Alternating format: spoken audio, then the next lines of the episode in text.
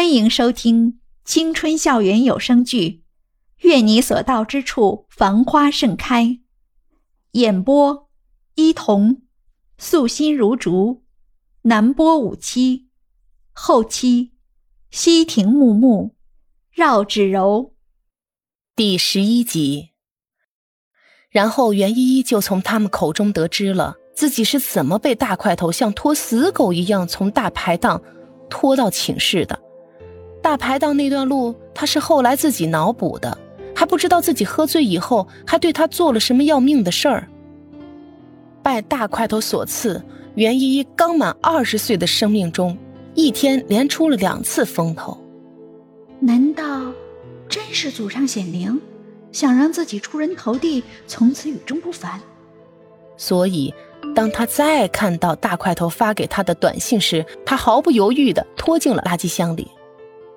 是那个该死的短信惹的祸。袁依依本来就是一个胆小懦弱的小人物而已，即使在生活这场盛大的宫廷戏中，她顶多只能扮演一个活一级的婢女而已。她只知道如何在这险恶的社会中生存，却从来不敢奢求像女主一般在众人面前大放光彩。但是自从遇到大块头之后，自己身上好像就被强加了某种光环一样，让行人都忍不住频频侧目。就连去水房打个水，袁依依都能看到不远处有几个并排而来的女生，人手一个水盆，和她隔着一段走廊的距离遥遥相望。她当时并没有想太多，或者只是在想，快点打了水，换了衣服和夏耀阳吃饭而已。但是偏偏在他们之间的距离缩短到不到一步的时候，前面的一个女生突然脚底一滑，直愣愣的朝地上摔去。袁依依无心去顾及摔倒的女生到底怎么样了，因为她被那一盆猛然丢过来的冷水浇了个透心凉。那个女生看来也摔得不轻。被身边的人扶起来的时候，一边用手揉着屁股，一边抱怨着身边的人怎么不抓住他。袁依依抱着暖瓶，头发还在滴滴答答的滴着水，站在原地有些不知所措。你看什么看？领头的一个高个女生却突然站出来推了袁依依一把，重心不稳的袁依依差点被他掀翻在地。喂！明明是他自己摔倒了，还把水泼到我身上。不等袁依依说完，那个摔了的女生就站出来，睁大眼睛瞪着他，大声的吼他一句：“闭嘴！你这个贱人！”袁依依一下子说不出话来。真倒霉，遇到你这种人，我就知道准没好事儿。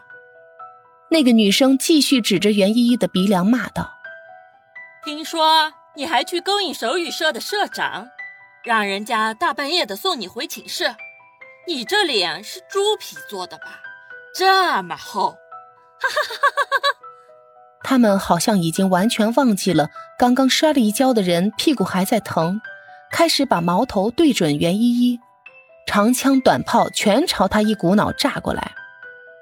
袁依依的脑袋却嗡嗡嗡的响成一片。根本不知道怎么去应付接下来的事。周围的寝室听到了响动，也打开门来看起了热闹。袁依依没有想到，最后解救自己的居然是柳絮。只见他像一支出弦的箭一样，哗啦一下射进人群里，稳稳当当的停在了袁依依的身边，抓起她的手就往外面扯。袁依依任由他拖着自己走，白着一张脸。披头散发的样子，活像个从古墓里爬出来的吸血鬼。柳絮一边用毛巾给他擦着湿哒哒的头发，一边愤怒地指责他：“袁依依，你没有自尊的吗？他们那样说你，你还傻站着干嘛呀？说你傻，你还来真的？”最后，他看了一眼双目无神的袁依依，语气柔和下来：“依依，不是我说你。”就你这个畏首畏尾的性格，别说江胜，你最后追不到了，在这之前，说不定你就先被那些贱女人给整死了。